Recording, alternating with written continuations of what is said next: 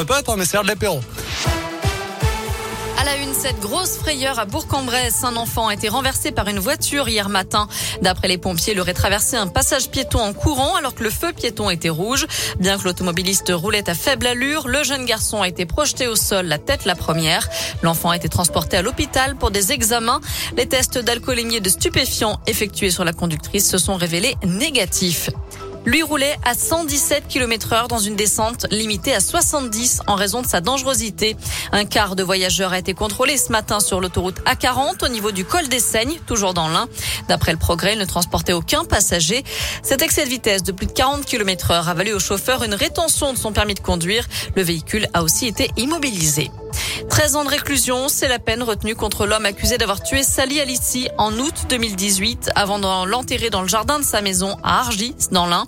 Euh, décision hier de la cour d'assises d'après le progrès. Dans le reste de l'actu, l'émotion très vive à Toulouse. La ville commémorait aujourd'hui les 20 ans de la catastrophe d'AZF, une explosion qui avait fait 31 morts et plusieurs milliers de blessés aux abords de l'usine chimique. La France se souvient, voilà ce qu'a dit tout à l'heure Emmanuel Macron. Pour le Premier ministre Jean Castex, la nation s'incline respectueusement en mémoire des victimes.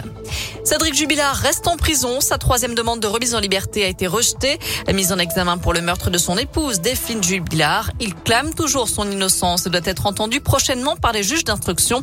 Le corps de l'infirmière de 33 ans, porté disparu depuis décembre dans le Tarn, n'a toujours pas été retrouvé.